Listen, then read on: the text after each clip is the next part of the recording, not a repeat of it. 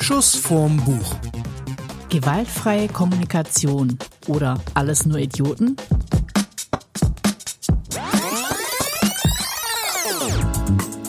Hallo zusammen zu einer neuen Folge von Schuss vorm Buch und ich glaube, ich verrate nicht zu viel, wenn ich euch sage, dass diese Folge euer gesamtes Leben verändern kann. Auf jeden Fall. Also gut zuhören war, glaube ich, schon ein guter Teasing. Gutes, äh, ohne zu spoilern, ein gutes Teasing in der ersten Minute, von der wir gelernt haben, wie wichtig sie ist. Also ich fand es irgendwie so ein bisschen spooky. Ich bin ja letzte Woche im Wald gestürzt. Als Auch ein harter Übergang jetzt, ja? ja, ich bin im Wald gestürzt, als ähm, der angeleinte Hund zwei Rehe gesehen hat und ähm, wie auch immer äh, so stark in die eine Richtung gezogen hat, dass ich über einen, Stol äh, über einen ähm, Holzstab oder über einen Baumstamm äh, gestolpert bin. Und wie auch immer, warum auch immer, das war so eine neue, neue Hundeleine, das war so ein Gurt einmal um den Körper drumrum. Und das hat mich an so einem komischen Punkt erwischt, dass ich äh, direkt aufs Gesicht gefallen bin, ohne mich aufzufangen. Dann hatte ich halt eine blutige Nase, erst dachte ich so, scheiße, ist gebrochen oder was, war aber nur aufgeschraubt. Und ähm, ich dachte, das wird jetzt wirklich schwierig, wenn man unsere aktuelle Folge, die über gewaltfreie Kommunikation gehen sollte, soll, gehen wird, jetzt in diesem Moment, äh, anhört und ähm, mich dann gesehen hat mit diesem etwas demolierten Gesicht. Ich habe mich gerade gefragt, wie kommst du jetzt? Also ist der, wird das jetzt der Part äh, äh, von Kommunikation oder wird das der Part über alles Idioten? Das wird der Part von, ja, keine Ahnung, wie man äh, sich so anstellen kann, dass man un, ungebremst aufs Gesicht fällt. Äh, das zweite ist, dass ich mir wieder mehr Gedanken gemacht habe, was denken die Leute über meine kaputte Nase? Denken die jetzt, ich bekomme Schläge und kann mich nicht wehren oder ähm, ja. Ich habe mal passenderweise den äh, Architekten eines Gefängnisses in Graz interviewt. Und äh, der hatte, also passenderweise kommt jetzt, er hatte eine, eine krasse Kruste auf der Nase. Krasse Kruste ist übrigens auch ein schönes Wort. Könnte eine Band sein. Krasse Kruste. Ja, oder ein neues Brot beim Ja. Bäcker. Auch gut. Und äh, das Problem. Schweinebraten. Krasse Kruste. Ja. Okay, hiermit äh, erheben wir alle Ansprüche auf krasse Kruste. Und äh, das, das Krasse fand ich bei der krassen Kruste, dass ich dem die ganze Zeit auf die Nase gucken musste. Und du kannst ja nicht weggucken. Ja, ich war aber letzte Woche bei einem Kindergeburtstag, wollte ich schon sagen, bei einem Geburtstag eben. Und da hatte ich auch das, nein, stimmt gar nicht. Bei dem Geburtstag war die krasse Kruste schon abgefallen, aber davor äh, kam ich mir halt ziemlich dämlich vor. Da war ich bei so einem Unternehmerfrühstück mit, ähm, Unternehmern vermutlich. ja, mit Unternehmern und dachte so, jetzt guckt jeder auf meine Nase so. und denkt, Ja, ja, wahrscheinlich ist es so. Ich habe mich Also, total denken, geschämt, ich- weil ich eben davon ausgegangen bin, dass jetzt alle denken, keine Ahnung, ich hatte eine gewaltsame Auseinandersetzung oder Ich glaube das noch nicht mal, sondern das, das, das Fiese finde ich ja, sie können ja nicht weggucken. Ja. Also wenn man dir ins Gesicht guckt, gucke ich dir ja in die Augen und ich gucke dann automatisch ja auch dahin, wo die Kruste ist, die krasse Kruste ist. ja. Das finde ich, fand ich total unangenehm, weil der natürlich denken konnte, dass ich ihm die ganze Zeit auf die Kruste gucke. Dabei habe ich ihm nur versucht, die Augen zu gucken. Aber darum soll es nicht gehen. Um krasse Krusten geht's nicht. Äh, es geht heute um Äh, ein sehr spannendes Buch. Also ich habe das, glaube ich, schon seit fünf Jahren bei mir auf dem Nachttisch liegen.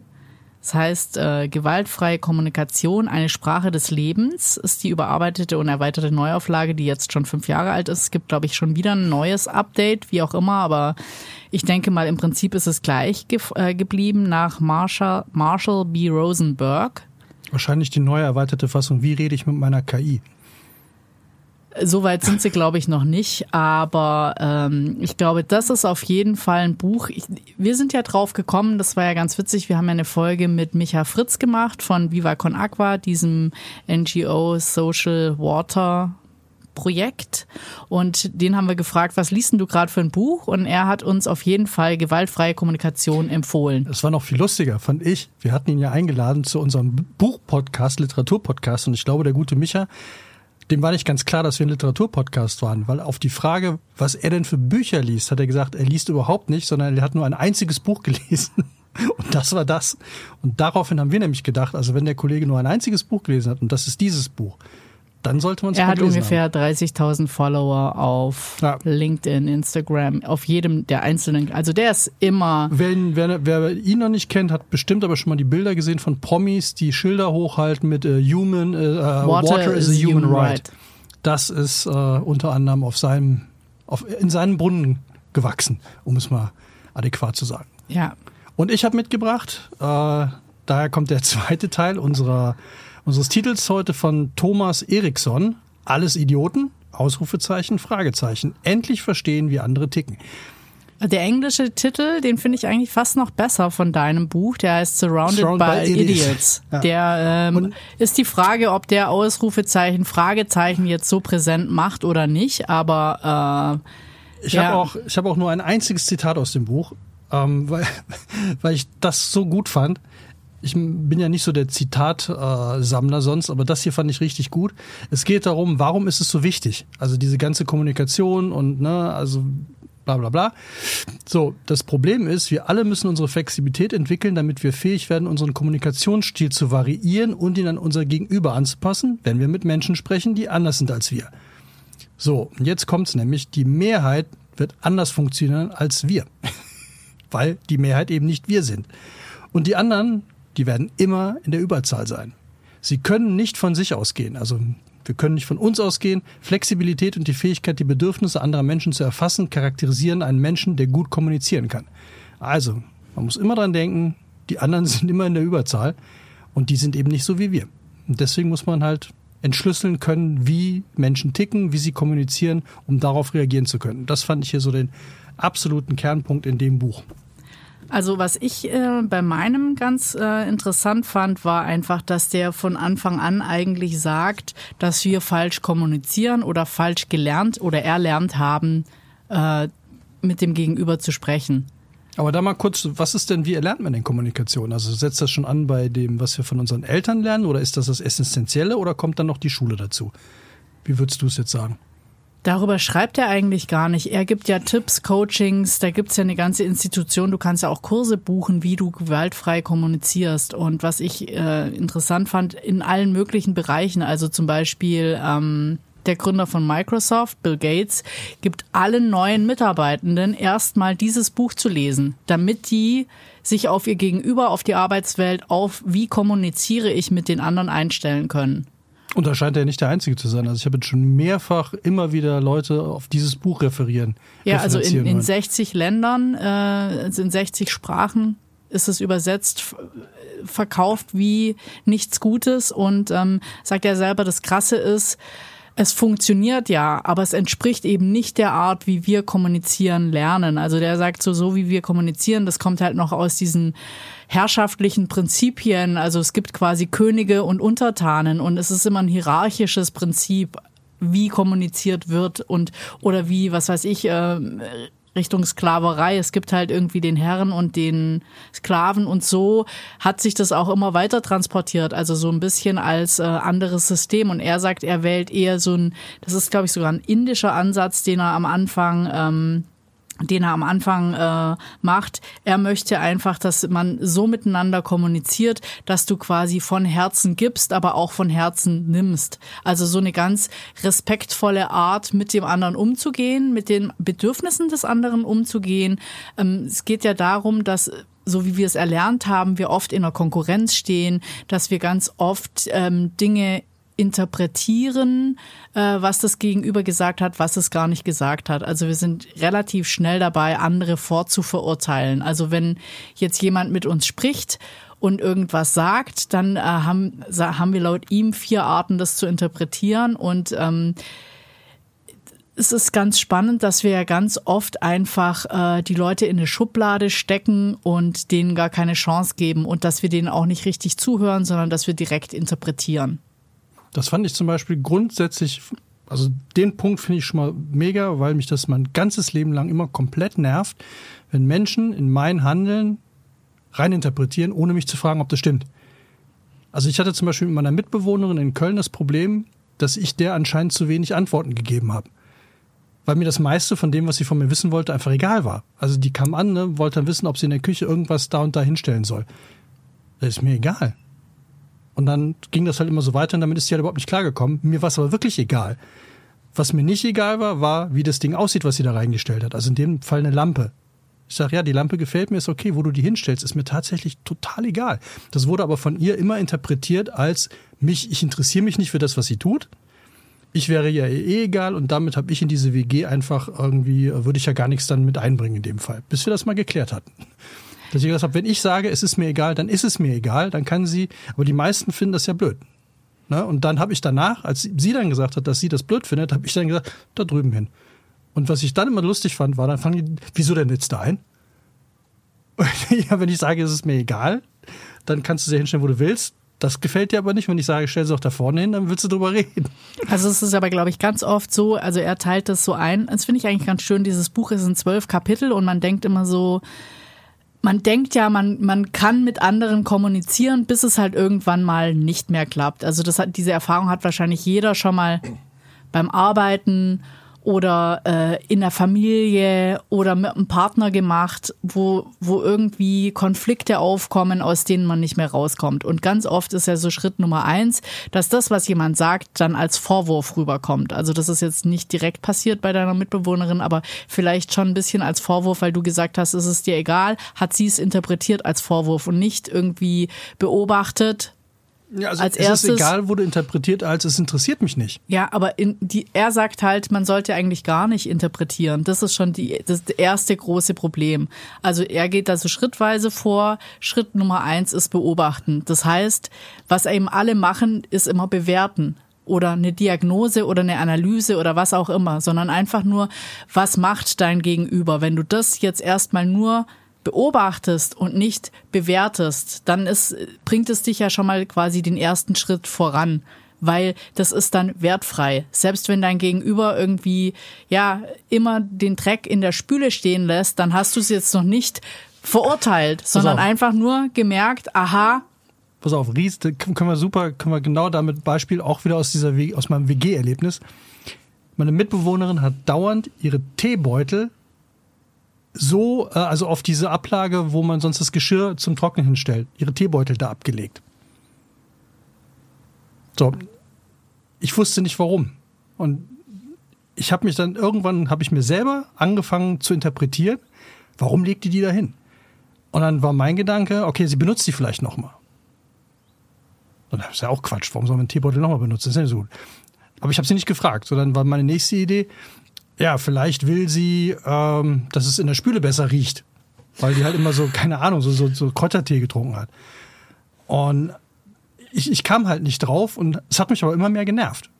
Weil da immer halt dieser Teebeutel lag und dann äh, wir aber durch unseren unterschiedlichen Tagesrhythmus eigentlich selten, die ist früh aus dem Haus und spät wiedergekommen und ich war dann meistens schon weg, wenn sie wieder und so weiter.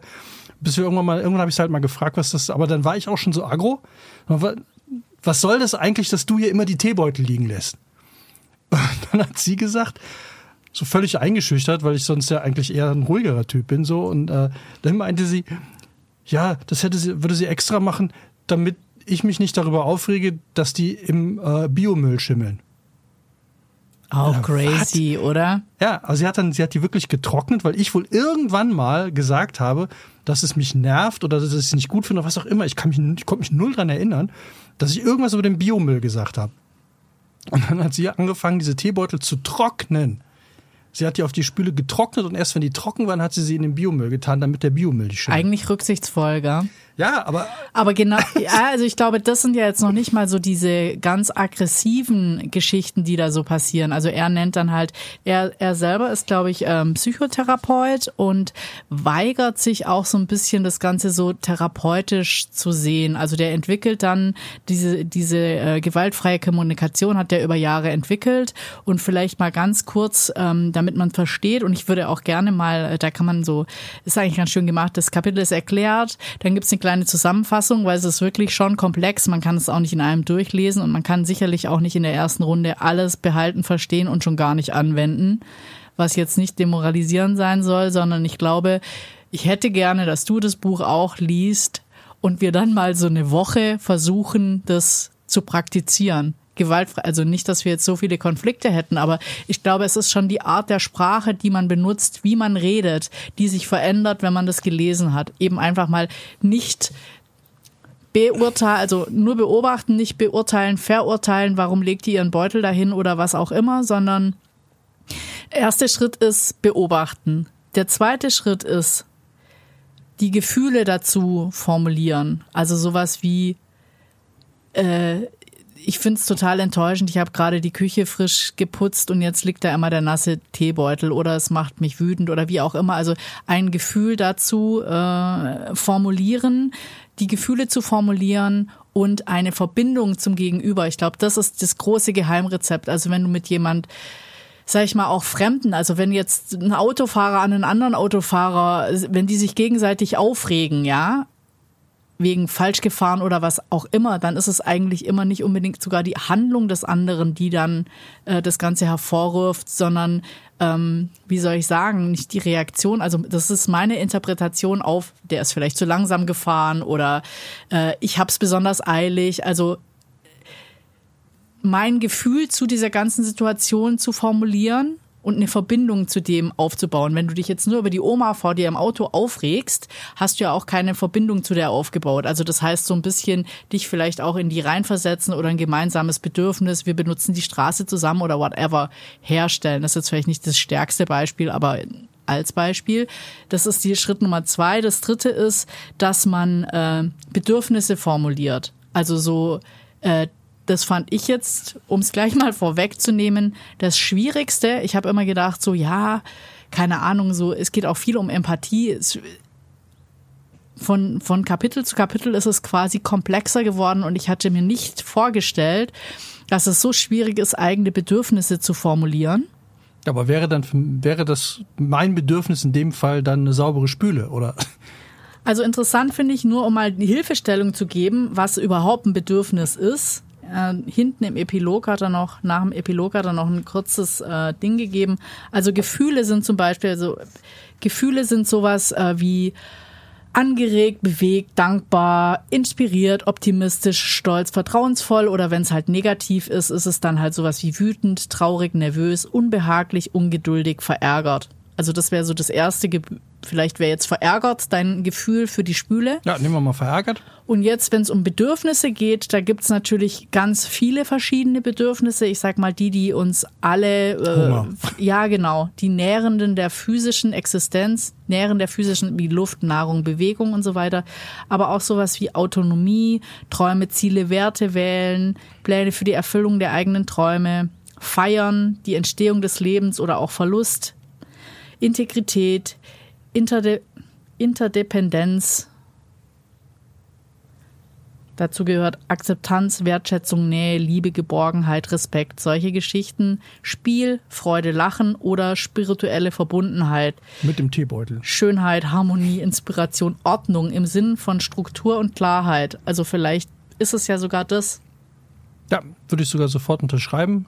Ja. Ich räume ja auch immer alles sofort weg. Ja, ja, aber ich, ich mag, wenn es ordentlich ist, aber vor allem deswegen, damit ich die Sachen wiederfinde. Das trifft jetzt nicht auf den Teebeutel zu, aber der stört ja dann auch wieder. Ja, also es wäre auf jeden Fall dein grundlegendes Bedürfnis. Das ist auch interessant, weil ganz oft gibt es ja Konflikte zwischen Eltern und Kindern, sowas nach dem Motto, äh, räum dein Zimmer auf. Aber räum dein Zimmer auf ist ja schon A, eine Ansage und B, Vorwurf. fast ein Vorwurf, wie hier sieht's aus ja. wie bei Hempels. Ja, also. Die müssen auch immer herhalten, ne? Die, das ist wie mit dem Säbelzahntiger. Ja, ja, so ist es halt. Hempels. Ja. Ähm, das wäre dann das dritte, dass du dein Bedürfnis formulierst. Okay, ich möchte es gern ordentlich haben. Ja. Und, Und das vierte wäre die Bitte, damit ihr zusammen ein besseres Leben habt, also ein besseres Zusammenleben oder dass irgendwas, das euer beider Leben dann besser macht. Ah, okay. Also hätte ich dann sagen sollen, es wäre mir lieb, wenn du das nicht machen würdest und wenn sie mir dann erzählt hätte, dass sie das eigentlich nur wegen mir macht. Ja, aber es wäre nicht, es wäre mir lieb, wenn du das nicht machen würdest. Das ist ja quasi schon wieder ein Verbot, sondern ich wünsche mir eigentlich für uns beide mehr Aufenthaltsqualität in der Küche oder ein, besseres Zusammenleben oder das klingt jetzt aber Richtung. echt anstrengend. Ja, ich glaube, das ist. Also jetzt nicht, nicht, nicht anstrengend im Sinne von das zu machen, äh, äh, im Sinne von so, da muss ich mich ja dauernd um alles kümmern oder so, sondern ich meine es jetzt eher, das alles auch so hinzukriegen. Ich finde es super anstrengend. Ich sagte auch so, also ich glaube, das Leben wird schon ein Stück weit, also schon deine Sicht auf die Werte. Also ihm geht es ja darum, dass du eine andere Wertevorstellung bekommst von der ganzen Geschichte und auch ein respektvolles Miteinander. Das heißt, Schritt eins ist eigentlich immer so, du beobachtest und bewertest nicht und du versuchst eine Verbindung zu deinem Gegenüber aufzubauen. Ich glaube, ohne diese Verbindung geht's gar nicht. Aber dann ist auch einer der wichtigsten Punkte erstmal dieses in beide Seiten, beide Richtungen, dieses wertfrei. Ja, Also ich total. darf nicht werten, was du tust, Ja. sondern ich guck's mir erstmal in Ruhe an. Ja. Und ich darf bei den Formulierungen, und das, da hatte ich nämlich jetzt auch noch ein tolles Beispiel, äh, fällt mir gerade wieder ein, auch da keine Vorwürfe formulieren. Und das ist ja, finde ich, ja total schwierig. Also ich hatte das mal mit einem Arbeitgeber, mit einem Auftraggeber, wo es um Mails ging, wo das total ausuferte mit Mails hin und her schreiben und die immer böser wurden. Und ich habe das nicht verstanden. Also ich habe eine Mail geschrieben, ich brauche dringend bis übermorgen die, die Audiodatei, bitte schicken Sie mir die so schnell wie möglich. Und dann kam direkt was zurück, was aggressiv war. Na ja, er würde sich ja schon drum kümmern, aber es könnte ja auch mal ein paar Tage dauern. So, wo ich mir so, ja, schreib doch einfach ja oder nein. Also so oder ja, kriegst du oder schreib mir, wann ich die kriege. Und so ging das dann immer hin und her, bis ich dahinter gekommen bin, ähm, auch durch ein Buch, dass die Kommunik dass meine Art der Kommunikation schlecht war, weil in allen, wenn man das will, konnte man rausinterpretieren, dass ich ihm was vorwerfe. Also ich schreibe, ich brauche dringend diese Datei, hat er das als Vorwurf auf sich, dass er halt versagt hat, dass die noch nicht da ist. Oder wenn ich, äh, ich brauche bis morgen, dann war das eine Interpretation, obwohl nee, bis morgen war es nicht, aber so, so ähnliche Sachen, also die immer, wo man denkt, so, das ist doch kein Vorwurf, wenn ich schreibe, ich brauche schnell oder können Sie mir bitte schnell die Datei schicken, dann ist es ja eigentlich kein Vorwurf, sondern aus meiner Sicht, ich brauche die halt schnell, aber aus seiner Sicht war es, das schnell war dann schon wieder ein Vorwurf. Ja, aber der Punkt ist der, das sagt er halt bei der gewaltfreien Kommunikation. Am Anfang wird man immer so belächelt, weil wir in einem System leben, wo dir so ein bisschen, ah, die Gefühle, du soll, sollst, sagt keiner, du sollst nicht über deine Gefühle sprechen, aber du wirst ja belächelt, wenn du irgendwie anfängst, so, ich bin jetzt frustriert zum Beispiel oder äh, ich bin jetzt wütend oder ich bin gestresst oder was auch immer oder es macht mich nervös. Wenn du das mit einbringst, kommt's ja schon auch so. Es geht aber ein bisschen wie so Waldorf-Kindergarten. ja, aber, ja. aber es ist genau das Richtige im Prinzip. Er sagt, es passieren ganz andere Dinge, es, äh, wenn, du, wenn du eben sagst, das und das brauche ich und dann auch dein Bedürfnis sagst, äh, dein Bedürfnis mitteilst. Wa warum brauchst du das denn jetzt? Zum Beispiel, ähm, keine Ahnung, äh, damit du diese Deadline halten kannst. Also du musst quasi auch äh, um du musst eine, eine Be nicht eine Begründung dafür äh, dafür Doch, also liefern, ich, äh, aber was du meinst. Also dieses, man muss ja dann gucken. Es hat übrigens bei mir wunderbar geklappt, nachdem ich alle Wörter rausgelassen habe. Also ich habe mit dem nachher nur noch kommuniziert, im Grunde wie mit Data. Also wie mit einem Computer im Grunde. Ich geschrieben habe, ich brauche bis morgen Mittag, 12 Uhr, die Datei XY. So, das war, da war nichts mehr interpretierbar, sondern es war ganz klar, die Datei muss bis dann und dann da sein, damit irgendwas weitergehen kann. Also was du sagst, ne? Du Ja, musst erklären, ja. ich brauche die Datei bis um 12 Uhr, damit um 14 Uhr die Datei an XYZ weitergegeben werden Ja. kann, damit die Deadline gehalten werden kann. So, als ich damit angefangen habe und immer nur noch pro Fakt eine Mail geschrieben habe. Also ich habe da nicht darunter geschrieben, außerdem brauche ich noch oder könnten Sie bitte, sondern ich habe damit die Mail abgeschickt, dann habe ich eine neue Mail gemacht und habe geschrieben, den Text für den und den Fall brauche ich oder sollte bis da irgendwas halt so, aber danach hat das wunderbar funktioniert. Aber ich fand es halt schwierig zu entscheiden, wann ist was, also in was kann man was reininterpretieren, weil ich so nicht denke.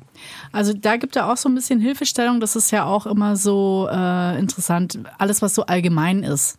Also wenn du eine allgemeine Aussagung machst oder eine vage Aussage, dann lässt sich da natürlich Dinge interpretieren. Je konkreter du wirst, und zwar, ich glaube, zeitlich und räumlich. Ich kann das auch gleich nochmal nachschauen. Also je konkreter deine An, es muss ja nicht, Ansage ist jetzt wahrscheinlich, also ihr merkt schon, es ist, äh, es ist gar nicht so einfach. Ich glaube, das muss man richtig mal sich langsam annähern und praktizieren. Der macht auch immer so drei Tages-Workshops und wenn du dann verstanden hast, was in deiner Kommunikation falsch läuft, dann hast du den ersten Durchbruch. Also ich glaube, das ist jetzt nicht von 0 auf 180, ich habe es gelesen, ich habe es verstanden, sondern man muss, man muss das wirklich ähm, üben. Was ich dabei spannend finde, ist, also wenn man jetzt sagt, also wir können das ja, je, wir sind ja kein Kurs für, für Nee. äh, gewaltfreie Kommunikation. Was ich aber spannend finde, ist, man denkt ja manchmal so, das hätte gar, gar nicht so große Auswirkungen, weil man die oft gar nicht mitkriegt. Also es ist ja zum Beispiel so, ich kann das aus meiner beruflichen Erfahrung nur sagen, dass ich mit Leuten gesprochen habe, über Kollegen.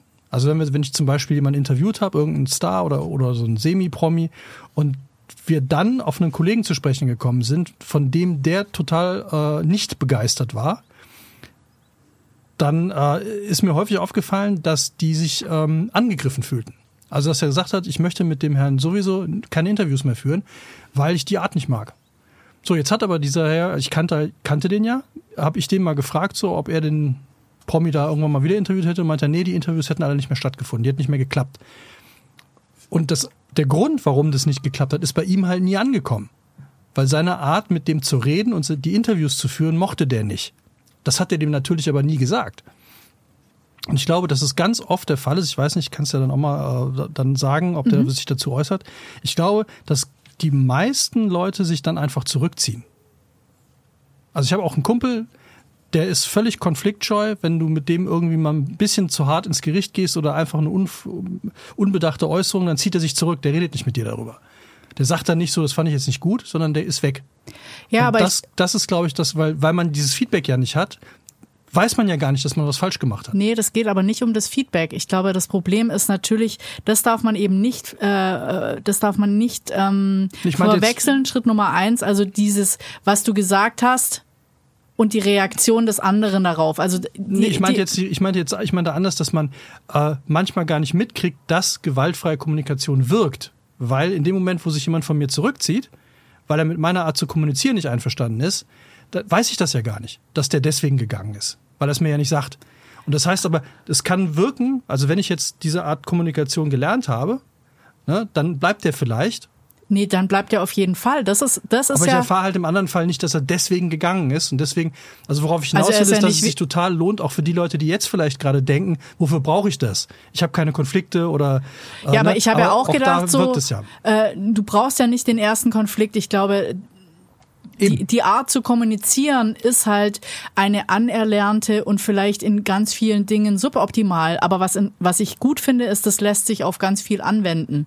Also das heißt, Ja, immer eigentlich. ja, wenn du wenn du mit deinem Kind darüber sprichst, äh, wie sinnvoll das jetzt ist, das, das Zimmer aufzuräumen oder nicht, dann geht's ja auch nicht drum, dem den Sinn zu erklären, sondern vielleicht einfach dein Gefühl dazu und dein Bedürfnis und aber auch auf der anderen Seite das Gefühl von dem Kind und das Bedürfnis von dem Kind abzufragen. Und dann geht's nämlich nicht darum, einen Kompromiss zu finden. Er sagt, nee, es geht nicht um Kompromisse insgesamt, sondern es geht darum, dass wir respektvoll miteinander umgehen und zu, eigentlich zur Zufriedenheit aller. Es geht um eine Zufriedenstellung der einzelnen Bedürfnisse, ohne dass es nachher ein Konflikt. Wenn ich verstehe, warum derjenige, das Kind das Zimmer nicht aufräumen möchte, weil warum auch immer, und ich aber meine dem Kind klar machen kann, was mein Bedürfnis an der ganzen Geschichte ist, dann habe ich A, mein Gefühl dazu, wir haben uns äh, in Verbindung gesetzt und dann kann man drüber reden und dann kann man auch einen, dann lässt man dem anderen einen Raum,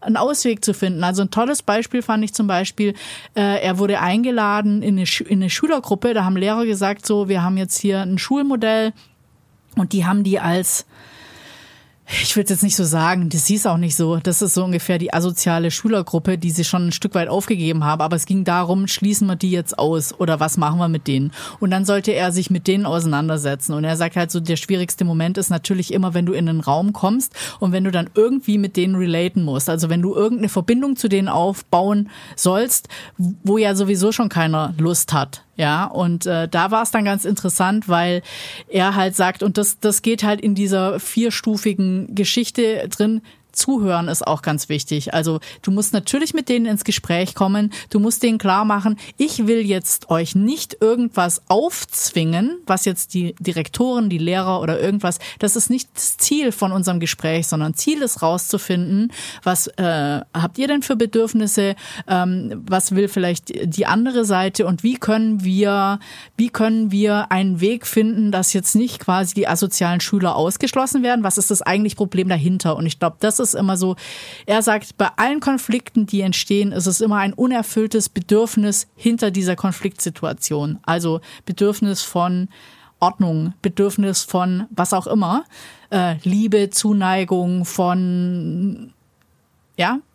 Und wenn ich dieses dahinter ausgegraben habe, dann, dann bin ich quasi maximal related und alle sind auch bereit, dann einen Weg zusammenzugehen. Und da war es dann so, die haben dann so eine Art Brainstorming äh, angefangen und dann hieß es so, ja, was haltet ihr von der Idee, ist, glaube ich, auch immer ganz gut, das dann so als Frage reinzubringen. Was haltet ihr von der Idee, wenn die Schüler, Schülerinnen ausgeschlossen werden vom Unterricht? Nee, das haben die dann erstmal vorgeschlagen. Lustigerweise hat er gemeint, ja, aber ist ja nicht zielführend, weil äh, dann sind die raus und dann. Und äh, im Endeffekt kam es dann dazu, dass die Schüler und Schülerinnen verstanden haben, es geht darum, dass wenn die immer einen Aufstand machen, andere, die lernen wollen, einfach nicht lernen können, weil sie gestört werden. Dann haben aber die Schüler zum Ausdruck gebracht, dass die halt auch mal schlechte Tage haben oder dass es halt welche gibt, die jetzt irgendwie vielleicht an dem Tag nicht bereit sind, am Unterricht teilzunehmen oder nicht mitmachen wollen. Dass es total gut wäre, wenn es so ein, es war kein Timeout-Room, aber es war ein Nicht-Schule-Teilhaben-Raum, wenn es den geben würde. Und das war ganz interessant. Das kam in, im Laufe dieses Brainstormings raus und das haben die dann auch etabliert und das ist dann ein voller Erfolg geworden, weil die Schüler konnten, also es gab dann zwei Richtungen und es sollte halt nicht von oben kommen, sondern die Schüler konnten sagen, ich glaube, heute will ich mal in diesen besonderen Raum. Dann hatten die da aber auch eine Betreuungsperson, die dann ein Gespräch gesucht hat mit denen. Also die gesagt hat, was ist denn los und versucht hat, da Konflikte äh, zu vermeiden, zu lösen, wie auch immer. Und äh, aber auch Lehrer sagen konnten, vorschlagen konnte, das wäre doch ganz gut, wenn du heute vielleicht mal in den besonderen Raum gehst. Als Vorschlag, nicht als Strafe. Also immer, dass man sieht, das ist nicht die Bestrafung, sondern das ist ein Angebot. Und die Schüler, die in dieser Brainstorming-Gruppe waren, die ja, die sind nachher die Botschafter geworden für diesen Raum. Und ich glaube, so kannst du, was du auch gar nicht denkst, einen Konflikt lösen, in dem du jetzt ja auch kein, es ist ja jetzt kein Kompromiss, dieser Raum, sondern er war einfach äh, ja, zu, zu, zur Zufriedenheit aller. Das denkt man sich vielleicht am Anfang gar nicht so. Und ich glaube, für sowas brauchst du natürlich immer Zeit und musst halt mit deinem Gegenüber dich in, in Verbindung bringen. Die müssen es ja auch zulassen. Er sagt halt, äh, er macht das auch selber oft falsch im Prozess. Also wenn, wenn jetzt irgendwie viele aufgeregte Menschen ähm, sich an irgendwas ähm, äh, auf, über irgendwas aufregen. Äh, ich meine, dann muss man halt erstmal fragen, warum regen die sich auf? Also ich kenne das nur so bei, sag ich mal, Bürgerbeteiligung oder bei städtebaulichen Projekten ist es ganz oft so. Ich will Parkplätze. Ja, ich will Parkplätze, Parkplätze, und zwar Parkplätze sofort, äh, damit ich zum Einkaufen keine fünf Meter laufen muss. So und dann wird immer so kommuniziert oder das ist so, ähm, ja, ich sag mal, diese, dieses, der Elefant im Raum. Ja, die Leute kommen nicht in mein Geschäft, wenn sie vom Parkhaus aus laufen oder wenn sie 15 Minuten laufen, wenn sie da nicht direkt anhalten können und rein. Und ähm, aber erwiesenermaßen ist es so, dass wenn du fußgängerfreie, also autofreie Zonen schaffst, in denen plötzlich Aufenthaltsqualitäten sind, wo Leute sich hinsetzen können, dass dann viel mehr eingekauft wird. Also dass der Außenraum auf die Kaufwirkung oder auf die Kaufkraft oder wie da auch immer. Wenn du zum Bäcker fährst, die berühmte Brötchentaste in München, wo sich alle aufgeregt haben, dann kaufe ich meine Brötchen und bin weg. Wenn ich jetzt aber da hingehen muss, komme ich noch an einem Geschäft vorbei, dann sehe ich vielleicht, hey, vielleicht brauche ich ja doch noch irgendwas anderes außer dem Brot und so oder gehe einfach mal halt ein Schwätzchen. Ja, aber auch dieser dieser Urlaubseffekt, das will ja auch keiner wahrhaben. Warum gehe ich zum Beispiel nach Venedig? Da habe ich keine, keine Schilder, nichts, alles keine ist ein Ding. Ja. Ich, äh, ich habe keine Autos, die rumfahren. Ich bin plötzlich so völlig entspannt und ähm, diesen, sag ich mal, Luxus, den verstehen die meisten ja dann immer so wie, oh, die wollen mir die Parkplätze wegnehmen. Aber es ist ja nicht so, dass die Parkplätze weggenommen werden, sondern auf der anderen Seite entsteht eine andere Qualität, ein anderes Angebot. Aber demjenigen klar zu machen, ich habe jetzt keinen Parkplatz weggenommen, sondern ich habe jetzt Lebensqualität oder eine lebenswerte Stadt für alle geschaffen. Das ist natürlich der größte Aufreger und das größte Problem. Und du musst halt in Kontakt zu denen kommen. Und das kommst du natürlich, sag ich mal, einzeln ist immer viel leichter leichter. Das ist auch oft hier so. Ich, das finde ich ja persönlich auch so, wenn du, ich glaube, das Schlimmste ist, wenn du in so einer Dreierkonstellation bist. Da kippt's immer in eine Richtung. Oder wenn es einer quasi gegen, gegen eine große Gruppe ist, dann ist es wahrscheinlich auch extrem schwierig. Aber äh, übrigens das Argument, was mir immer fehlt bei diesen, äh, ist ja bei Straßen und Autos und Parkplätzen, ist ja nicht nur Lebensqualität, es ist ja Sicherheit. Total. Also ich glaube, wenn man dem mal klar machen würde, hey, ihr müsst euch um eure Kinder keine Gedanken mehr machen. Die können beim Einkaufen einfach in der Fußgängerzone aber rumlaufen, jetzt, die denk, werden nicht überfahren. aber jetzt denken wir schon wieder falsch. Klar machen ist, ich weiß es besser als du. Ah, okay, aber ich also muss müssen wir eigentlich fragen, was ist dein eigentliches Bedürfnis? Bist du jetzt fußkrank und kannst nicht bis dahin laufen? Oder ist es Zeitersparnis? Oder äh, weil du ja eigentlich deine Kinder abholen musst? Oder was, was steckt eigentlich hinter der ganzen Geschichte? Oder äh, keine, ja, eben sowas. Hast du Angst, zu spät zu kommen? Hast du, äh, ja, also wenn, wenn du diese Angst, Wut, irgendwas dahinter verstehst, was die eigen, was das eigentliche Bedürfnis dieser Personen ist, die das fordern, dann kannst du auch ähm, argumentieren, dann kannst du auch Angebote machen, dann äh, kannst du ins Gespräch kommen und dann, wenn du das quasi ausgegraben hast, dieses Bedürfnis, dann kannst du auch anfangen, denen klarzumachen, hier gibt's noch, äh, weiß ich nicht, 100 andere äh, Mitstreiterinnen oder äh, hier haben wir hauptsächlich Jugendliche, die mit dem Fahrrad fahren. Also wie wichtig ist denn die Brötchentaste? Also du kannst dann auch anfangen, nicht dein Bedürfnis ist weniger wert wie das andere, aber wenn die das Verständnis da ist, dann ist auch die, die Gesprächsbereitschaft da und dann kann man auch sagen, ja, vielleicht kann ich auch da vorne parken, weil dann kommen halt, dann ist der Schulweg für die Kinder verkehrsfrei oder dann haben wir eine Fußgängerzone, wo wir in Zukunft mehr Touristen haben.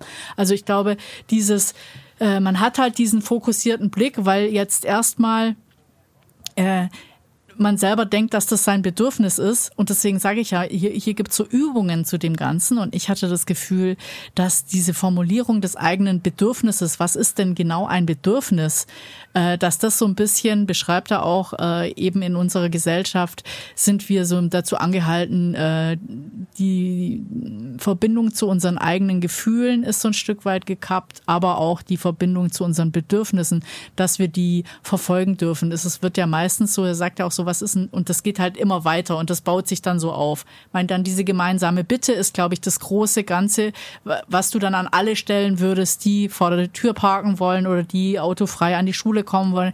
Wie, wie können wir gemeinsam also nichts aufgeben, sondern was für eine, was, was braucht der andere und was können wir tun, dass das befriedigt wird, dieses Bedürfnis. Das ist so, wie sich die Leute treffen. Und das ist, glaube ich, für einen selber zum Kommunizieren total spannend. Und dann baut er ja noch drauf, au- drauf auf. Also, wie kannst du das dann quasi verbessern? Wie bringst du Empathie in die Nummer? Vielleicht auch, wie kann man Empathie als Macht nutzen? Und ähm, wie kannst du eine Mediation zwischen verschiedenen Parteien nutzen. Also das baut dann immer weiter auf und ist, glaube ich, als Ganzes äh, extrem spannend, weil einem erst bewusst wird, wie man ja total davon überzeugt ist, dass man äh, richtig kommuniziert oder dass es doch klar sein muss, dem anderen auch über was man spricht. Aber diese, dass du ganz oft, er sagt auch, Depression kommt, weil du äh, dich gar nicht selber fragst, was dein nicht erfülltes Bedürfnis ist. Also ist es jetzt nicht nur ein Buch, um mit anderen zu kommunizieren, sondern auch um mit sich selbst zu kommunizieren? Ich glaube, es ist ein ganz wichtiger Bestandteil, dass man ähm, sich selber und seine Bedürfnisse äh, ernst nimmt, eine Verbindung zu sich selber aufbaut, weil wenn du mit dir selber, wenn du nicht selber weißt, was du willst, dann kannst du auch nicht mit dem anderen sprechen.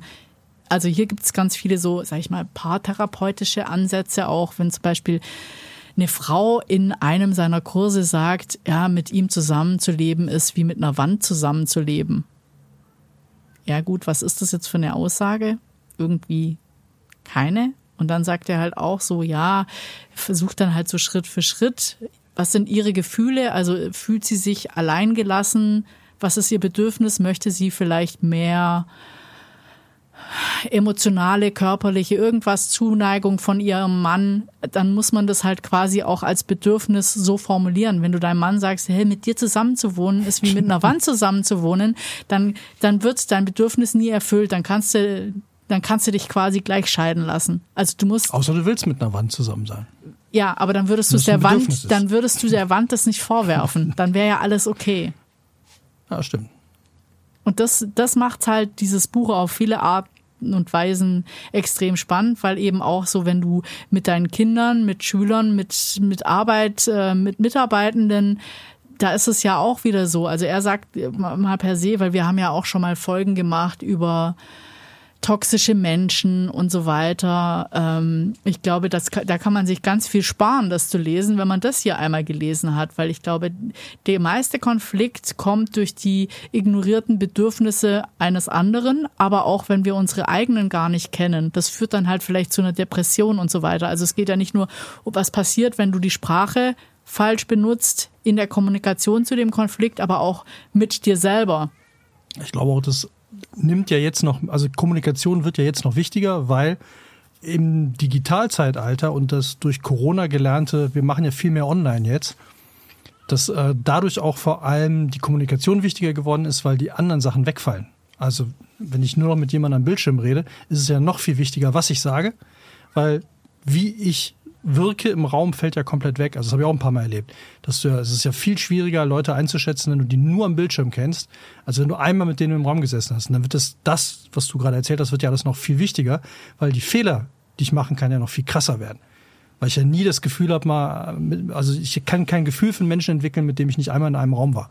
Aber ich glaube, das ist der große Punkt, warum er immer so, das nennt man ja Chemistry Meeting, das hat er jetzt auch nicht so geschrieben, aber ich glaube, dieses, äh, dass du dich mit jemand in Verbindung setzen kannst, dass du relaten kannst, das ist vielleicht der blöde Smalltalk davor oder dass du siehst. Mega wichtig. Ja, also es ist so banal es vielleicht klingt, der kommt irgendwie mit einem Elektroauto oder der kommt eben mit dem Bus. Das kriegst du alles nicht mit im Ding. Dann hast du schon einen Anknüpfungspunkt oder siehst einen Fußballclub-Aufkleber auf seinem Auto, whatever. Dann hast du, dann hast du irgendwas, wo du relaten kannst, wo du vielleicht dann auch Beispiele in die Richtung nutzen kannst. Das hast du sonst nicht. Und ähm, ja. wenn dann eben genau so was passiert, dass man äh, anfängt zu interpretieren oder auch derjenige dich in eine Schublade steckt, dann wird's halt einfach super ja, schwierig. Ja. Und ich hatte vielleicht für mich, also ich hatte, wenn ich jetzt nur über meine krassesten Erkenntnisse für mich noch äh, spreche, der äh, spricht auch einmal von, ähm, von emotionaler Versklavung zu emotionaler Befreiung. Und das ist immer so, äh, das ist auch so, wie man auf das Gegenüber reagiert. Also wenn jetzt sowas kommt, was sich anhört wie ein Vorwurf, dann kannst du natürlich den Fehler bei dir suchen, bei dir selber, was irgendwie dein Selbstwertgefühl runterbringt. Du kannst es beim anderen suchen, was ja irgendwie auch wieder ein Vorwurf ist und beide nicht nach vorne bringt. Dann kannst du dich aber auch verbinden und irgendwie äh, wenn du dem anderen Empathie schenkst, dann fängst du an, diesen Switch zu machen, dass du das Bedürfnis des anderen oder sein Gefühl erstmal verstehst. Und wenn du dann weiter Fragen stellst, kannst du quasi dich davon frei machen. Das heißt, es ist ja nicht dein Fehler und wahrscheinlich ist es auch nicht der Fehler des anderen. Also du suchst ja gar keinen Fehler, sondern du fragst, welches unerfüllte Bedürfnis gibt es und dann auch, wie können wir das gemeinsam lösen. Und das kannst du einmal in deine Richtung machen und einmal in seine Richtung oder ihre Richtung. Und das ist halt äh, super spannend. Und ich hatte nur dieses einfache Beispiel, ähm, das jetzt gar nicht so mit Kommunikation, aber vielleicht auch mit Verhalten zu tun hat. Ich, wenn, wenn jetzt einer sagt so, äh, Steffi, such du mal einen Kinofilm raus und äh, es kommen irgendwie vier Leute mit, dann fühle ich mich dabei schon immer total schlecht, weil ich so das Gefühl habe, ich habe den Film ausgesucht und ich bin jetzt äh, schuld oder verantwortlich oder was auch immer, dass der allen gefällt dann nimmst du ja gleich was an, was du überhaupt nicht, also ich meine, äh, wie der Film auf die anderen wirkt, die haben gesagt, du suchst es aus, dann bist du ja, du, du kannst ja entweder sagen, es ist mir scheißegal, das wäre irgendwie egal, oder du sagst so, ich habe den ausgesucht, wenn er euch aus den und den und den Gründen nicht gefallen hat, weil ihr damit ein Problem habt, wie auch immer. Aber das ist dann die emotionale Befreiung, weil das ist nicht so, es ist auch nicht Stufe 2, ist mir scheißegal, dieses P, sondern es ist so, ich habe Verantwortung, es ist jetzt nichts wahnsinnig Wahnsinniges, wo ich Verantwortung übernommen habe, aber ähm, ich fühle mich leichter. Und genau dieses diese emotionale Befreiung, die passiert ganz oft im Gespräch und das merkt auch jeder, wenn du eine angespannte Situation mit jemand hast und irgendwann ist klar, das und das ist das Bedürfnis des anderen und es löst sich auf, dann, dann gibt es plötzlich eine ganz andere Energie in einem Raum, dann gibt es auch ein ganz anderes Miteinander. Also diesen Moment, wo diese Anspannung fällt oder wo dieses Verständnis, also auch da ist, das ist halt so ein besonderer Punkt. Und, und über solche Dinge, unter, unter anderem, also abgesehen von diesem, ich beobachte, die, Gefü äh, ich, die Gefühle, die Bedürfnisse und dann äh, schicke ich, mache ich diese gemeinsame Bitte für ein besseres Miteinander oder wie auch immer. Also dass man seine eigenen Wertvorstellungen. Ich glaube, Schritt eins ist einfach die Leute nicht mehr in Schubladen stecken und versuchen, das Ganze mal betrachtend zu sehen und nicht bewertend. Das ist schon mal. Dann bist du zwar noch nicht am Ende angekommen, aber ich glaube, dann nimmst du schon mal mindestens 50 Prozent, wenn nicht mehr, dieser ganzen Anspannungen, Unterstellungen, Forderungen raus. Was er sagt, was tödlich ist, und das habe ich in meiner eigenen Familie ganz oft, ist dieses, wenn eine Diagnose gestellt wird. Ja, man redet nicht miteinander, sondern es wird einfach so analysiert oder diagnostiziert, anstatt zu gucken, was ist mein eigenes Bedürfnis, dass dieses Gespräch hier gerade nicht funktioniert, wird geguckt, wo liegt der Fehler beim anderen. Ja, kann ich bestätigen, war bei uns früher auch ähnlich. So, also, äh, wir können das ganze Buch ja eh nicht. Also alles, was da drin steht, äh, lest es selber, kauft es am besten über unsere Affiliate-Links. Damit würdet ihr uns einen Riesengefallen tun. Das ist nämlich unser Bedürfnis, dass wir äh, bisschen was mit diesem Podcast auch verdienen können, damit wir ihn für euch weitermachen können und euch weiterhin so tolle Bücher vorstellen können. Also einfach auf unsere in die Shownotes gehen, das Buch über unseren Affiliate-Link einfach bei, wir arbeiten ja mit Genial Lokal zusammen. Ihr zahlt keinen Pfennig mehr, ihr klickt einfach auf den Link, gebt eure Buchhandlung, eure Lieblingsbuchhandlung dann ein, kauft das Buch da und alle Bücher, die ihr dann auch noch kauft, da kriegen wir dann auch noch ein paar Cent von. Also am besten alle Bücher immer kaufen, wenn ihr über einen Affiliate-Link von uns reingekommen seid. Es kostet euch nicht mehr und wir können uns einen Kaffee leisten und weitere tolle Bücher bestellen. Und jetzt stelle ich auch noch eins vor, oder? Auf jeden Fall. Sorry, dass ich jetzt. Bedürfnis. Ja, aber ähm, also, du verstehst schon die Faszination, die dieses Buch auf mich ausgewirkt hat, weil man erstmal denkt so, oh Mann, jetzt äh, habe ich über, über all die Jahre falsch kommuniziert oder ist das jetzt 100 Prozent wahr, was er sagt, aber man, man wird sofort in seine Konfliktsituationen reingeworfen und fragt sich immer so, was war das Bedürfnis des anderen, damit das so schief gelaufen ist. Es gibt immer noch Aha-Effekte. Ich habe erst, nachdem ich mein zehntes Motorrad gekauft habe, bin ich auf die Idee gekommen, dass man die auch Probe fahren kann. ja, war so. Ich habe Motorräder eigentlich immer nur gekauft, weil ich sie haben wollte. Also weil ich das Motorrad schön fand, spannend fand, was auch immer. Ich bin bis zu meinem zehnten Motorrad, also das war so Mitte, Mitte der 20er, also meiner 20er, ähm, habe ich kein Motorrad Probe gefahren. Die einfach gekauft. So. Auch gebraucht. Habe ich mir nur einen, ja. einen Freund mitgenommen, der geguckt hat, ob das Ding taugt. Und der wollte dann vielleicht mal Probe fahren, hat das auch gemacht, um zu hören, ob alles okay ist, aber ich, ich nicht. Und dann irgendwann, das ist ja eigentlich eine geile Idee. Und jetzt habe ich jemanden kennengelernt, nee, ja, den kennen wir, kennst du ja auch, den Christoph, mit dem war ich jetzt unterwegs im Motorrad und der meinte dann zu mir, das ist noch eins weitergetrieben, das war ja auch eine tolle Idee, er meinte, Probe wohnen. Er meinte, äh, immer wenn er sich eine neue Wohnung sucht, dann will er eine Nacht in dieser Wohnung mit einer Schlafmatratze, äh, mit einer Luftmatratze und legt sich rein und schläft in dieser leeren Wohnung. Einfach um ein Gefühl dafür zu kriegen, wie laut ist es da in der Umgebung nachts, wie ist die Wohnung geschnitten, wie bewege ich mich in der Wohnung, gefällt mir die Wohnung. Fand ich total lustig. Bin ich nie drauf gekommen. Also manchmal muss man älter werden, um auf simple Sachen zu kommen, wo man denkt so, ah ja, hätte man ja auch so machen können. Ja, aber ich glaube, das ist auch so ein Ding, eben dieses mit äh, eine Verbindung aufbauen. Also dieses, äh, was auch beim Marketing immer so, du musst ja irgendwie, wenn die Leute oder beim Podcast, wenn die Leute relaten können, wenn die sich irgendwie wiederfinden, wenn die, dann bleiben sie dabei. Und ich glaube, das ist das große Geheimnis mit allem. Also ich meine, man kann ja irgendwie ein introvertierter Typ sein oder äh, autistische Züge haben oder sich nicht mit anderen irgendwie verstehen mögen. Aber ich glaube, irgendwo äh, grenzt man immer, man hat ja immer Kontakt zu anderen, aber ich glaube, da braucht man dann einfach äh, eine Verbindung. Man muss diese Verbindung aufbauen, egal wie sie aussieht, und dann ähm, wenn man halt diese Strategie an die Hand bekommt, wie man jetzt diese Konflikte vermeidet, dann äh,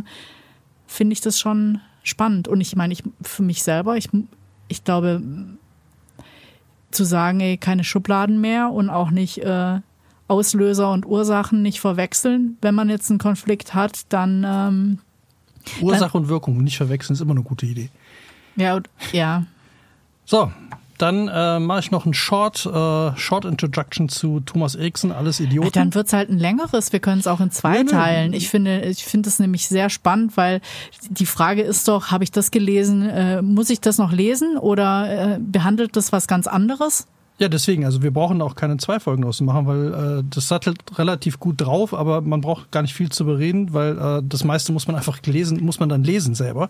Wobei ich habe hier, glaube ich, sogar noch einen Übergang gehabt. Der habe ich nämlich noch geschrieben hier. Schnittstelle Mats Buch. Äh, er hatte, der hat immer so kleine Hinweise seitlich und da steht in einem, ich fühle mich in Patienten ein, statt sie zu interpretieren. Ich zeige, was in mir vorging, statt sie zu diagnostizieren. Passt es zu deinem Buch? Nee. Nee, deswegen, also bei mir ist also das, was du, ich würde mal sagen, ähm, das, was in deinem Buch drin steht, das ist das Handwerk. Und bei meinem lernst du mehr, mit welchem, an welchem Objekt arbeitest du. Also du bist der, dein Buch ist die, die Lehre des Kfz-Mechanikers und ich erkläre dir jetzt Auto, Motorrad, LKW, Bus. Okay, kannst du es mal menschlich runterbrechen? Ja, also wenn du jetzt sagst, ähm, bei dir lernt man jetzt, oder da, da geht es ja ganz krass darum, wie kommuniziere ich.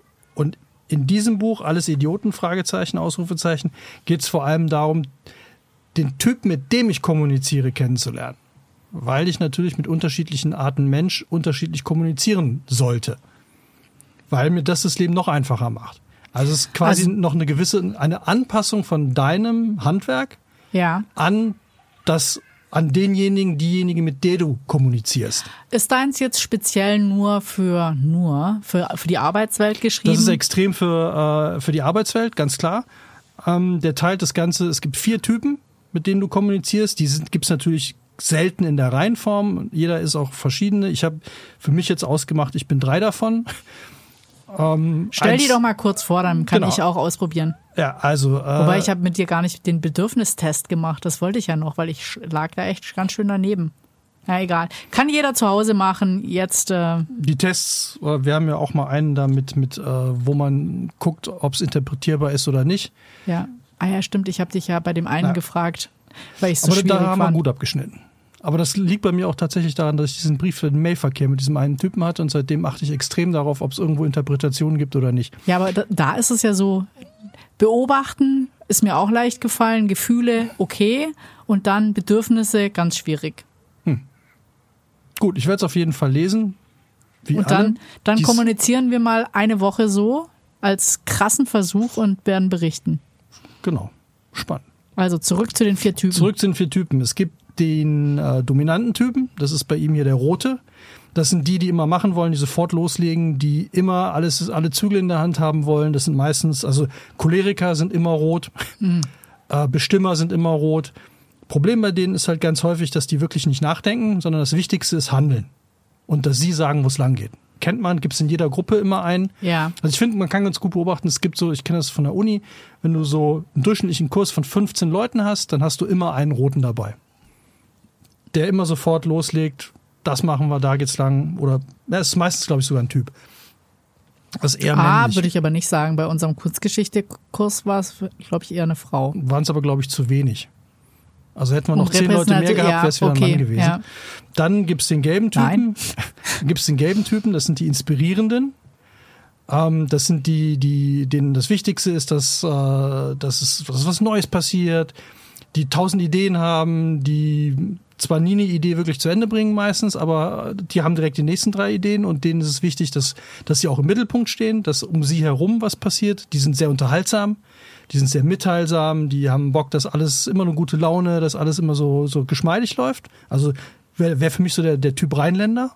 Na, das Wichtigste ist, dass was passiert. Dass hier Es gibt den Dominanten und den Rheinländer. das wäre für mich der, also klassisch, klassisch Rheinländer. Ja. Ähm, Und Rheinländerin. und Le Le Leinränder Win.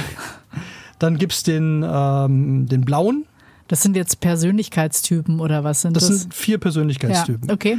Den blauen, das ist der analytische Typ, der alle Fakten parat hat, der sofort, der aber ewig lang fragt. Also bevor der loslegt, will der alles wissen. Der will genau wissen, was ist da los, wie ist der Plan, gibt's noch Möglichkeiten. Also es sind so, so Männer oder Frauen, die, die fragen dich noch 15 Mal, ob es noch mehr Fakten gibt. Okay. Also bis die loslegen, wollen die wirklich genau wissen, also gibt es da nicht doch noch eine Untersuchung oder haben wir jetzt wirklich alle Fakten auf dem Tisch, können sie mir nicht doch noch mal einen Cheat schicken? Also die befriedigst du am besten, indem du das ihnen bin ich, oder? 800 Seiten schickst, wo drei gereicht hätten. Aber dann Ja. sind die glücklich. Und der letzte Typ ist der, gelb-blau bis jetzt. ist der Grüne, also der Gelbe war der Inspirierende und der Grüne ist der, nennen hier, äh, der Rote ist der Dominante, der Gelbe der Inspirierende, Blau analytisch, jetzt kommt Grün, stabil, das sind wohl die meisten. Das sind die, die eigentlich nicht groß was wollen, außer dass alles läuft. Die so mitschwimmen, den, die, die, die, die schlucken viel. Also die, äh, wenn denen was nicht passt, sagen die das nicht, sondern denen ist am wichtigsten nicht auffallen. Alles muss laufen, alles soll geschmeidig sein und äh, die dann eher zurückstecken und sagen, nee, nee, also mm, nee, ist schon okay, passt schon und so. Und die auch ganz selten aufbegehren, das sind die Grünen. So, und jetzt gibt's natürlich tausend Möglichkeiten, ne, tausend nicht, aber es gibt ein paar Formen, wie sich das mischen kann. Ja, wollte gerade fragen, gibt es sehr viele Reihenformen davon? Also ist es, kann jetzt jeder, gut, das ist jetzt hier so als Fadenkreuz dargestellt. Ja, interessant ist, noch, ist dabei noch, dass die, ähm, ähm, der teilt das auf in, in ähm, bin ich aufgaben- oder sachorientiert.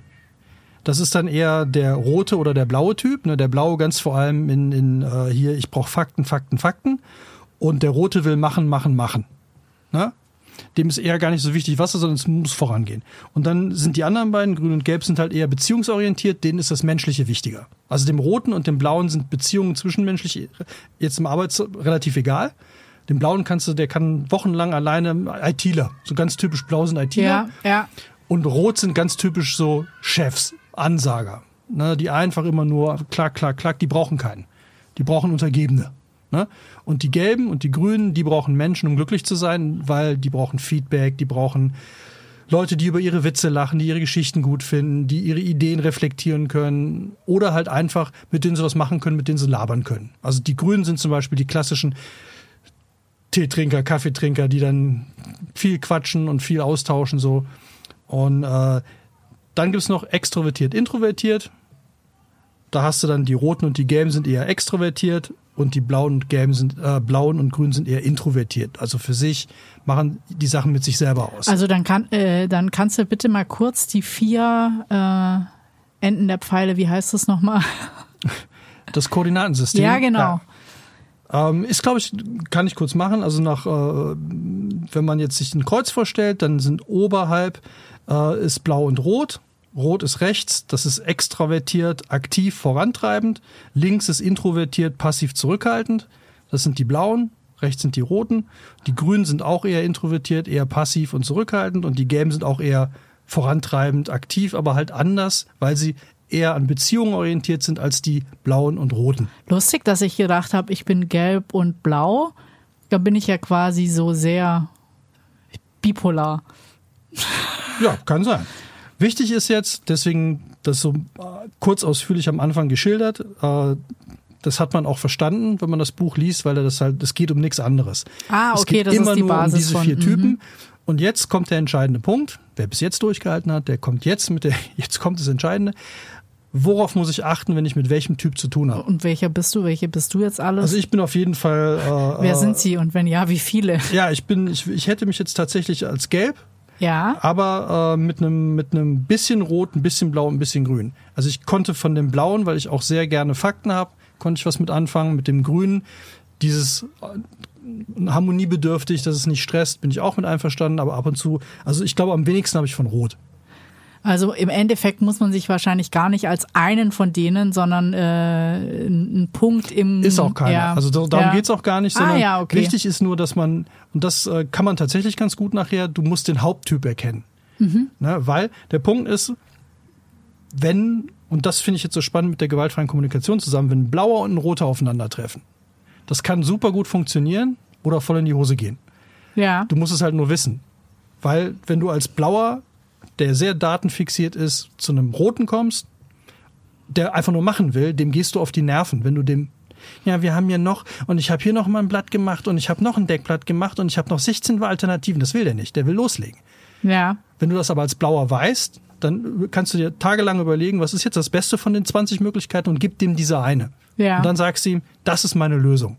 Und dann ist der Rote glücklich. Du meinst, dass eigentlich nur diese Farbkategorisierungen, die schon auch die Bedürfnisse viel klarer machen. Also wenn der loslegen will, wenn ich weiß, äh, das ist ein Macher, dann ist das Bedürfnis. Der will handeln. Also, Ja. und wenn jetzt aber umgekehrt der Rote zum Blauen kommt, also der Ja. Rote muss ja nicht immer der Chef sein oder die Chefin, Ja. ne, sondern der kommt jetzt oder die kommt jetzt zu einem Blauen oder einer Blauen, dann ist ja genau das, was der, was Rot machen will, ist ja für Blau eine Katastrophe. Also Ja. wenn Rot als Untergebener zu Blau kommt und sagt, also hier, wir müssen die Kantine so bauen, dann will Blau wissen, ja, Moment mal, warum? Was sind die Fakten dazu? Ja, welche Fakten? Das habe ich rausgefunden, das ist so. Lass uns loslegen. Nee, nee, ich will erstmal Untersuchungen, ich will Beweise, ich will das und das. So, und dann wird der Rote wahnsinnig, weil er nicht loslegen kann, und der Blaue wird wahnsinnig, weil er eben nicht sein Bedürfnis befriedigt hat nach, ich brauche Fakten, ich brauche Zahlen, ich muss wissen, wie das Ganze hier läuft. Und das zieht sich halt durch alles und das Entscheidende ist dann erstmal, du musst erkennen, wer du bist. Ja. Du musst erkennen, wer ist dein Gegenüber, welcher Typ.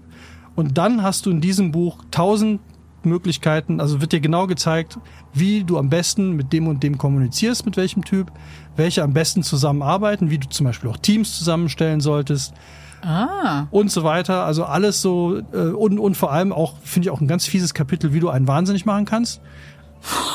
Ja, also okay. tatsächlich, wenn du einen blauen verrückt machen willst, dann, also wenn du einen roten zum Beispiel zum Wahnsinn treiben willst, dann entziehst du ihm alle Entscheidungsbefugnisse. Du hörst ihm nicht mehr zu. Du äh, sorgst dafür, dass ihm kein anderer mehr zuhört. Also das heißt, du isolierst ihn. Und wenn der keine Macht mehr hat, dann, ne, also das sind alles so Sachen, um halt zu erkennen, wie schade ich diesem Menschen auch Ja. ob man es dann tun will oder nicht. Aber du kannst erkennen, wenn du es unfreiwillig gemacht hast, wenn du jetzt einen roten irgendwie da komplett isoliert hast, dann geht der kaputt. Und Das finde ich aber interessant, weil in meinem Buch, in meinem persönlichen Buch, steht da auch die Macht der Empathie. Da steht auch so ein bisschen, was du eben mit Empathie alles machen kannst. Also schon fast Richtung manipulativ, aber ähm, ja, also ich glaube, das äh, sind natürlich zwei krasse Schnittstellen oder auch Angriffspunkte, wo du ja dann auch äh, Macht ausüben kannst. Ja klar, also wenn du.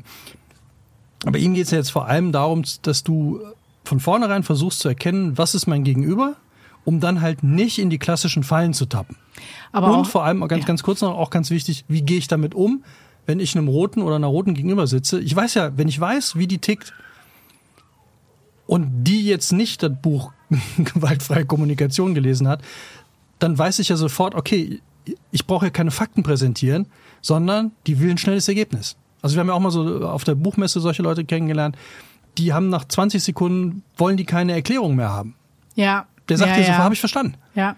Und das darf man dann halt nicht böse nehmen oder denken, der, Nee, der hat entweder hat das wirklich verstanden, Ja. weil die meistens auch rot häufig sehr intelligent sind, Ja, ähm, hat es dann sofort verstanden, will aber nicht mehr. Sondern der will jetzt wissen, wie geht's weiter, wie können wir aber, loslegen, hallo, dafür, hallo, hallo. Aber, aber genau dafür gibt's lustigerweise wohl einen Begriff, das der war heißt doch so, Bass. Wie heißt der? Bass, B-A-S, Bass. Das ist so, wenn du, ich weiß gar nicht, ob das auch aus dem Indischen kam, aber wenn du quasi so viel Informationen dann bekommen hast und die Antworten auf deine Fragen, dass du dann irgendwann sagst, dafür gibt's in Indien eben ein Wort Bass. Das heißt so, no, da ist aber auch keiner sauer, weil das heißt so, du hast alles, was du jetzt bis dato gebraucht hast, dein Bedürfnis ist gedeckt oder die Information oder was auch immer und dann geht Ja, man da raus. An dem Beispiel kann man auch mal kurz noch, dass man so diese, diese Farbkodierung und, und diese Typen versteht. Also der Rote würde sagen, ich habe es verstanden, ich will loslegen. Der Blaue würde sagen, also sagen wir mal, die Situation ist, du kommst mit einer Idee zu deinem Chef, zu deiner Chefin. Ist der oder die rot? Sagt er nach 30 Sekunden, habe ich verstanden, können wir loslegen? Machen sie, los, zack. Der Blaue würde sagen, das reicht mir noch nicht. Also da brauche ich jetzt aber noch mindestens drei Alternativen. Der Grüne würde sagen, ja, ist doch alles da, ist doch schön, sollen wir jetzt mal? Und der Gelbe würde sagen, ich habe da noch eine super Idee, wie wir das anders machen können. Also so wie gestern haben wir Ja. äh, Sing 2 gesehen. dann wolltest du jetzt noch unterbringen, die, die beste oder? Show aller Zeiten hieß sie, glaube ich.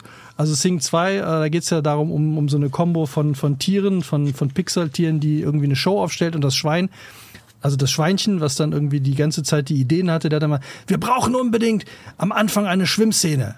Nein, ich habe eine bessere Idee. Wir machen eine Szene, sie kommen aus dem All runtergeflogen und dann landen sie auf dem Planeten. Nein, ich habe noch eine bessere Idee. Also dieses Schweinchen ist ganz klassisch gelb. Gelb. Wenn es auch rosa aussah, aber es, war, es hatte, glaube ich, sogar einen gelben Anzug an. Ah. Ja. ja. ja. Also, und wenn man das jetzt weiß und umgekehrt auch daraus die Schlüsse zieht, kann man immer sagen, rote Antworten muss man immer mit Vorsicht genießen, weil die nicht die Fakten abgeklappert haben. Der rote würde es erstmal machen. Beim blauen musst du aufpassen, dass der dich nicht einfach stundenlang zuquatscht mit seinen tausend äh, äh, Fakten. Beim grünen kannst du einfach weiterreden und beim gelben musst du aufpassen, dass der nicht mit 50 neuen Ideen loslegt. Das ja, aber, das ist, aber das ist schon auch richtig spannend. Also jetzt muss ich nochmal hier bei dem Bass nachgucken, ob das wirklich äh, indisch war. Ja, wenn man in Indien die Resonanz, die man wollte, in einem Gespräch, das von einem selbst initiiert wurde, bekommen hat, sagt man Bass. Das heißt, du brauchst nichts mehr zu sagen. Ich bin zufrieden und jetzt bereit, mich etwas anderem zuzuwenden. Ja, das wäre, da fände ich übrigens auch gut, wenn man so ein deutsches Wort hätte, wenn man einfach bei einer dieser 140.000 Sitzungen oder Konferenzen einfach aufstehen, ja. Was? Die anderen müssen es jetzt nicht auch nochmal sagen, weil das ist ja so ganz deutsch geil. Ja, ja. Ich finde das sehr gut, was der Markus gesagt hat. Und äh, ich finde auch, das stimmt, wir sollten das genauso machen. Und dann denkst du, ja, hat er doch gerade gesagt. Warum erzählst du es ja jetzt nochmal? Und da, wenn man da ein Wort hätte, ein Bass. Ja, und äh, hilft es dir jetzt in Zusammenarbeit mit mir, das Buch? Oh, schwierig, weil es halt tatsächlich äh, sehr joborientiert ist. Also es ist tatsächlich. Äh, Und wir arbeiten nicht zusammen oder was? Ja, doch, aber es ist ja schon auch, aber äh, das ist wirklich eher äh, für, für größere Betriebsamkeiten. Also weil du die Leute ja nicht kennst. Also wir kennen uns ja schon sehr gut.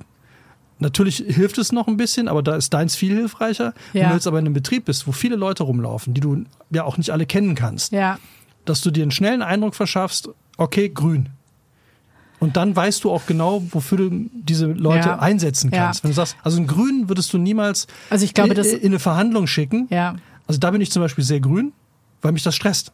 Ja. Einen roten kannst du sofort in jede Verhandlung schicken, aber den bitte nicht auf ein Socializing-Event. Ja. Na, wenn du sagst, bitte sei mal nett zu allen hier und organisiere mir mal einen schönen Kuchenaktion, ist der der völlig falsche Typ. Während ja. die Grünen sind immer die, die kannst du auch am Wochenende noch anrufen. Die machen.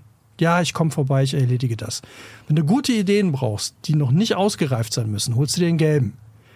Steck drei gelbe in den Raum, hast 300 Ideen und dann gibst du diese gelben Ideen, gibst du den blauen die können die in Ruhe analysieren. Und dann gibst du das Ergebnis dem Roten, dann kann der loslegen und der gibt es dann den Grünen, die es ausführen. Ja, es ist lustig, weil ich glaube, du hast ja immer selbstständig gearbeitet und gar nie so in großen Teams, aber ich habe auch in einem, äh, einem kleinen Landschaftsarchitekturbüro gearbeitet und dann in einem sehr großen Architekturbüro. Und in dem großen Architekturbüro gab es natürlich immer Wettbewerbe. Und bei Wettbewerben brauchst du ja erstmal die Ideen, aber du brauchst, also du brauchst viel Gelb, aber du brauchst auch Blau, weil äh, wenn nachher irgendwie die Räume zu klein sind, die Wenderadien nicht stimmen oder äh, die, also alles, was die haben wollen, dann fliegst du halt raus. Das heißt, da machst du schon eine sehr strange Zusammensetzung vielleicht von dem Team und dann äh, reicht es ja irgendwann nicht, wenn die erste Idee und man das ausarbeiten lassen muss, dann müssen ja nochmal andere mit rein. Und die musst du dann im Team für sechs Wochen quasi koordinieren. Und das ist auch sehr spannend, wen du auf was setzt und wie zusammen. Und auch wenn, das fand ich lustig, weil das haben wir ganz, äh, habe ich ja auch nie bewusst, äh, du machst sowas, aber du, du weißt natürlich vielleicht den theoretischen Hintergrund dazu nicht. Und äh, schön fand ich dann immer so, äh, wenn du sowas länger machst. Und ich glaube, das ist in, in jedem Berufsleben so, dann wünschst du dir natürlich das passende Pendant. Wenn du dir das Team dann mal für, weiß ich nicht, nur eine kurze Zeit aussuchen kannst, weißt du aber genau, wen du für was haben willst. Ja, also interessant. Intuitiv ja, wahrscheinlich. Interessant ist auch, ähm, als noch kleiner Fakt, also das, ähm, wie du, das ist ja auch gerade im Berufsumfeld spannend, wie du den einzelnen Typen mit Kritik kommst. Also was, was mache ich jetzt mit einem roten Choleriker, der mich anschreit? Und dann dieses einfache zu sagen, einfach aufstehen und gehen. Einfach sagen, das lasse ich mir nicht gefallen und gehen. Weil damit hat er nicht gewonnen. Oder sie. Das ist das Wichtige. Also ich habe das zum Beispiel mal falsch gemacht. Bei einem, ich hatte mal einen Chef, der Choleriker war, der hat dich dann zusammengefaltet und du bist sitzen geblieben. Und das darf man nicht machen, weil dann hat er gewonnen. Also dann hat das, was, was, dann hat er nach seinem, er hat dir die Meinung gegeigt, er ist wieder oben, er hat das Heft in und dann wirklich sofort aufstehen und sagen, das geht so nicht. Ich komme gerne in einer halben Stunde wieder. Und stehen lassen. Egal, ob es der Chef ist oder nicht, einfach gehen. Weil dann und das finde ich interessant, weil so habe ich es nie gesehen. Die sind nicht nachtragend in der Regel. Weil das geht ja sofort weiter. Der hat ja direkt das nächste am Start. Und das fand ich bei dem Choleriker, mit dem, von dem ich gerade sprach, genau. Das war genau das. Der hat mich dann zusammengefaltet, dann bin ich rausgegangen. Fünf Minuten später stand er in der Tür, hast eigentlich schon die neue CD von? Und hat mir die geschenkt. Als wäre nie was gewesen. Und denkst du, ja, weil der, die sind so schnell. Der ist, nach fünf Minuten ist der schon wieder woanders. Und wenn du aufgestanden wärst und hättest gesagt, so, nee, ne? Und das ist, äh, finde ich, ganz wichtig. Dieser, das war für mich, waren die wichtigsten Kapitel. Wie kritisiere ich Menschen, wenn sie rot, blau, gelb, grün sind? Weil du da ja, das ist immer das Schwierigste, aber da kannst du auch die meisten Fehler machen. Und dann kann mir natürlich die gewaltfreie Kommunikation auch helfen. Aber wenn ich von vornherein schon weiß, und das Buch hat man schnell gelesen, das ist halt auch mega redundant, Ja. ja. weil es dauernd immer nur um diese vier Typen geht und ne, wie kann ich mit denen arbeiten, was tun die, wie kann ich denen, was wollen die, was sind deren Bedürfnisse. Das ist nämlich auch mal ganz entscheidend. Und dass es natürlich diese Reihentypen nie gibt. Aber wenn man das mal einmal verstanden hat, das hilft in der Schnellerkennung. Finde Ja, ich super, ja. weil du kannst dann sofort switchen. Du siehst, okay, rot, dann weiß ich schon mal, ich, das bringt dir gar nichts selber so zu sein, weil dann gehen wir nur aneinander hoch. Dann musst du genau in den in, umgekehrten zuhören und dann gucken, nicht lange labern, kurze Ansagen machen und so weiter. Aber das hört sich jetzt für mich auch so ein bisschen an, als wäre das so eine Strategie. Ähm, wie suche ich mir ein Team aus? Wie gehe ich mit dem Team um? Wie kommuniziere ich mit dem Team? Und die gewaltfreie Kommunikation, das wird ja vielen gegeben, jetzt schon bevor sie irgendeinen Job anfangen, dass sie das einmal lesen. Aber alle Beispiele hier äh, sind jetzt immer genannt im Zusammenhang mit einem Konflikt. Also wenn der Konflikt schon da ist, wie kann ich den lösen? Wie, also es wäre natürlich super, wenn wir alle quasi gewaltfrei kommunizieren würden oder wüssten auch, wie es geht. Deswegen gibst du das Buch am Anfang allen. Wenn ich jetzt so einen Choleriker da sitzen habe, frage ich dann auch nicht so, setzen wir uns jetzt mal Ja, hin und sprechen deine über deine Bedürfnisse? Dich äh, zusammenzufallen. ja, oder, oder du sagst so, ich habe jetzt, ich habe, ich habe jetzt, oder wenn du es auf dich so, ich, ich habe jetzt ein bisschen äh, Angst vor dir und ich finde es leicht irritierend und ähm, dann zu quasi äh, bei ihm nachzufragen oder ihr, äh, was, was sind denn quasi, was ist Also ich glaube, man kann es gut, gut was ist aufteilen. jetzt dieses äh, Ding dahinter? Ich glaube, hier geht's auch um respektvolles Miteinander, aber man muss sich dann, glaube ich, auch immer genau dafür die Zeit nehmen. Und ich glaube, dass, so wenn ich das jetzt richtig verstanden habe, das ist die Frage an dich, dein Buch eher so ist, ich bin jetzt so in meinem Arbeitsprozess, ich kann jemand aussuchen oder ich arbeite mit dem, wie gehe ich mit dem um? Also ich würde sagen, das ist vorgelagert. Also mit dem kannst mit meinem Buch Alles Idioten kannst du, glaube ich, von vornherein Konflikte vermeiden, weil du eine typgerechte Ansprache wählen kannst Ja. und schon auf die Ergebnisse vorbereitet bist. Es schmerzt dich weniger oder es beleidigt dich weniger, wenn du weißt, mein Gegenüber ist rot und der sagt nach 20 Sekunden, ja, habe ich verstanden, weiter. Und du denkst, ich habe doch jetzt noch 10 tolle Minuten vorbereitet, die wollte ich jetzt aber auch noch erzählen. Hast aber einen blauen da sitzen, Ah, du meinst, dass man dann quasi den Sch- Schritt überspringt, den er hier sagt, dass äh, ich bin jetzt enttäuscht, dass ich nicht alles präsentieren durfte. Genau, mein Bedürfnis wäre, ähm, Ich habe jetzt fünf Tage für diese Präsentation gearbeitet Ja, und du ja. sagst mir nach zehn Sekunden habe ich verstanden, kann ich, glaube ich dir nicht. Ja. Aber wenn ich von vornherein weiß, dass das so sein wird, weil der so ist, der kann ja auch nichts dafür. ja, Oder sie, dann bin ich nicht enttäuscht, sondern dann bereite ich mich vielleicht, vielleicht umf, genauso umfangreich vor, weil die Fakten werden ja irgendwann im weiteren Verlauf gebraucht. Ja, ja. Nur er will sie nicht hören. Ja, Habe ich jetzt aber einen blauen Chef oder Chefin und habe eine Präsentation von fünf Minuten, dann guckt er mich nach fünf Minuten an und sagt, so, Entschuldigung, wollen Sie mich verarschen? Das kann ja nicht alles gewesen sein. Ne? Und dann bin ich auch wieder verletzt, aber wenn ich das vorher schon weiß, dass mein Gegenüber so funktionieren wird, oder wenn ich einen gelben da sitzen habe und komme dem mit Fakten, Fakten, Fakten, dann guckt er mich irgendwann an und wird auch sagen, das ist ja total uninspiriert. Also total vielleicht langweilig. ist, vielleicht ist es Also. aber auch dieses, äh, vielleicht ist deins dann auch dieses äh, Vertausche nicht, was ich tue mit der, mit der Reaktion darauf, dass du genau quasi die Reaktion darauf viel besser schon abschätzen kannst oder einschätzen kannst, wenn du weißt, was das für ein Persönlichkeitstyp ist. Also ich glaube, man kann es ganz kurz zusammenfassen. Mein Buch sorgt dafür, dass du weißt, welche Sprache dein Gegenüber spricht. Wenn ich Deutsch spreche und du Englisch, können wir nicht kommunizieren. Dieses Buch sorgt dafür, dass ich weiß, dass du Englisch sprichst. Und dein Buch sorgt dafür, dass wir ein gutes Englisch miteinander sprechen. Darauf können wir uns einigen. Alles klar. In diesem Sinne, Freunde, Freundinnen. Ich hoffe, wir haben nicht zu viel versprochen, als wir gesagt haben, dieses Buch wird euer Leben oder kann euer Leben verändern. Ich bin davon überzeugt, dass das so ist. Wendet's an, lest beide Bücher am besten, je nachdem, wo eure Präferenzen sind. Wenn es euch gefallen hat, dann empfiehlt unseren Podcast weiter. Dann haben wir mehr Hörer und Hörerinnen. Das würde uns freuen. Und vielleicht kriegen wir dann auch noch ein paar mehr Feedbacks. Ist ja für uns auch mal spannend. Also schreibt uns auch gerne an Schuss vom Buch at gmx.de. Einfach mal, was ihr davon haltet, ob wir andere Bücher besprechen sollen, ob euch eine Stunde 14 zu lang sind für eine Podcast-Folge über Kommunikation. Das machen wir gleich mal. Man kann jetzt eine neue Funktion bei äh, Spotify machen, dass man zu lang, äh, zu kurz. Zu lang, zu kurz. Obwohl ja. ich an der Stelle gerne nochmal, äh, wie hieß sie, Lorenz, Maria Lora, Lorenz Bokelberg, ja. Ähm, zitieren möchte, die auf der Spotify-Messe äh, All Ears in Berlin gesagt hat, auf die Frage, wie lang der optimale Podcast ist, meinte sie, sie traut ihren Hörerinnen und Hörern zu, die Pause-Taste zu drücken. Das sehe Und ich an auch so. anderer Stelle, wenn's, wenn der Podcast spannend ist, dann kann er auch lang sein, dann drückt man halt auf Pause. Also ich möchte jetzt mit einem kleinen Zitat von der Oma von Marshall B. Rosenberg äh, enden. Räum dein Zimmer auf! Laufe nie, wenn du tanzen kannst. Und denkt immer dran, das Universum erklärt nie, warum. Tschüss. Tschüss!